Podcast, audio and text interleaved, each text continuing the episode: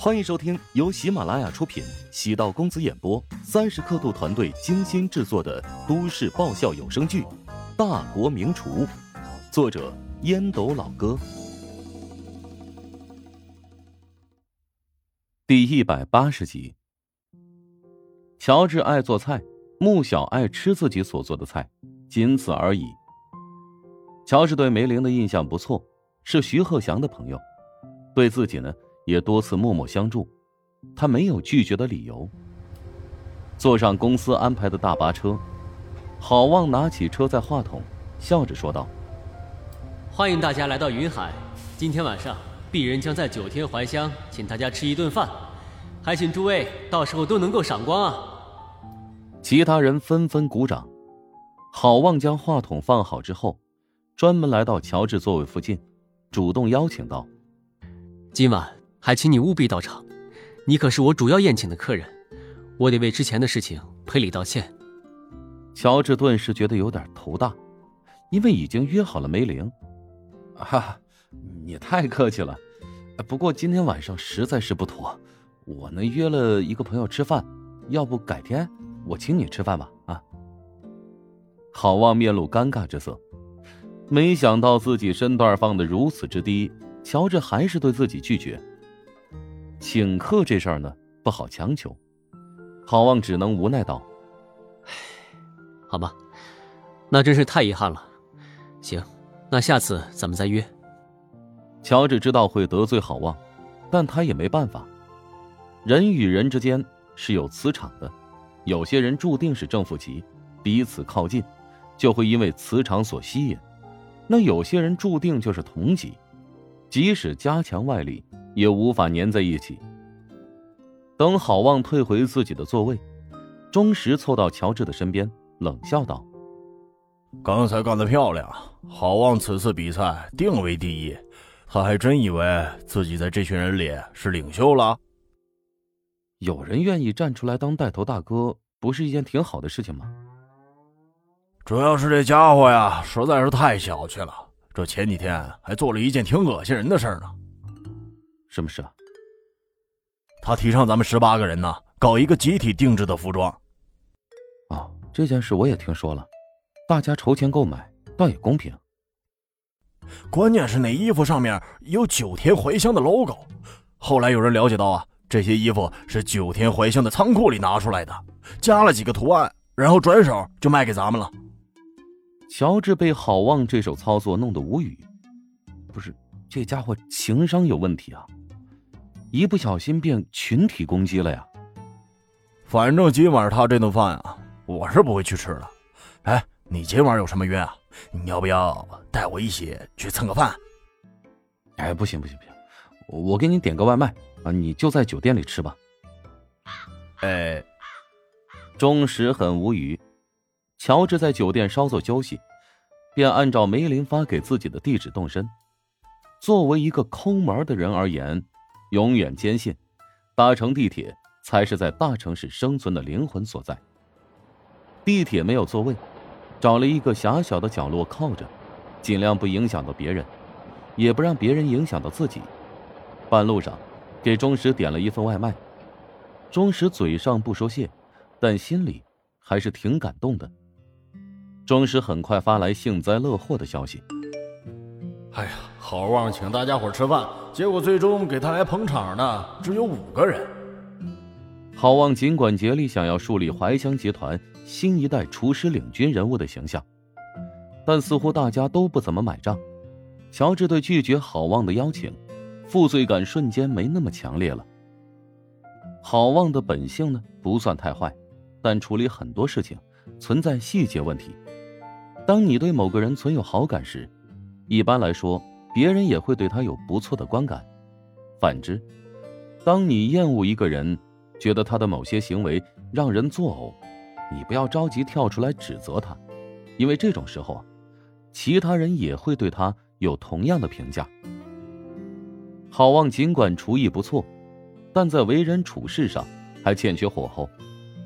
如果在决赛最后阶段，郝望能够不怂自己，没有站出来道歉声援自己。而是保持自己的骄傲，或许能够收获一批人的欣赏。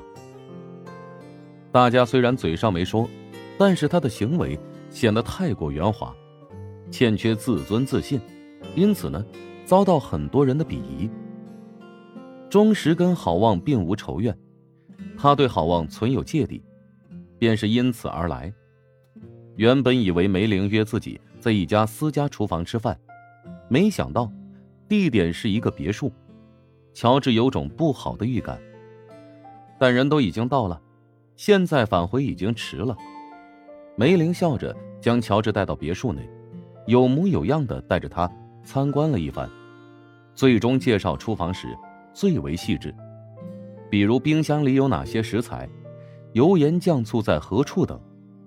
乔治没好气的说：“不是说好请我吃饭吗？结果是让我下厨啊！” 这可不是我的主意，别墅的主人是穆晓，他此刻还在剧组拍戏呢，估计三四个小时便能到了。他一直跟我提过这个想法，给你一笔工资，让你专门给我们俩做饭。哼，这倒是个不错的主意哈。如果呢我没有结婚，可能就答应你俩了。可惜，我现在已经是有妇之夫，如果每天跟你们两位大美女在一起，会让我老婆不高兴的。哎呦，夸你胖，你还喘上了？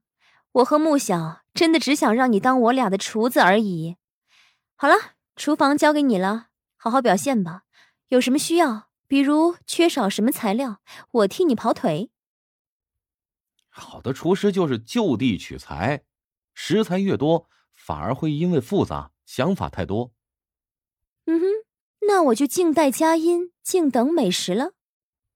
梅玲见乔治穿起围裙，开始忙碌起来。他虽然是美食杂志的副总编，但对如何烹制美食并不太了解。于是呢，离开厨房，在客厅里看电视。一个多小时左右，外面出现动静。梅玲琢磨，穆小没那么快过来。走到门口，发现三人走入，为首的是穆晓的母亲邵翠。邵翠跟梅玲见过多次，她知道女儿跟她关系很好，因此梅玲拥有家里的钥匙并不奇怪。邵翠身后还跟着一个与她年龄相仿的中年妇女，还有一个三十岁左右的男子。梅玲顿时有点头皮发麻。邵翠不会是要给穆小相亲吧？而且，选什么时间不好，偏偏选在今天。哎，你怎么今天过来了？是不是穆小在家？那实在太好了。少翠脸上露出微笑，原本她以为见不着穆小，先带着朋友和他的儿子在别墅参观一下。朋友名叫何思娜，他的儿子名叫胡永清。何思娜是个大学教授，丈夫呢是国内一家高等学府的副校长。胡永清是国外一所名校的博士生。邵翠觉得能攀上这样有文化的亲家，是一件很不错的事情。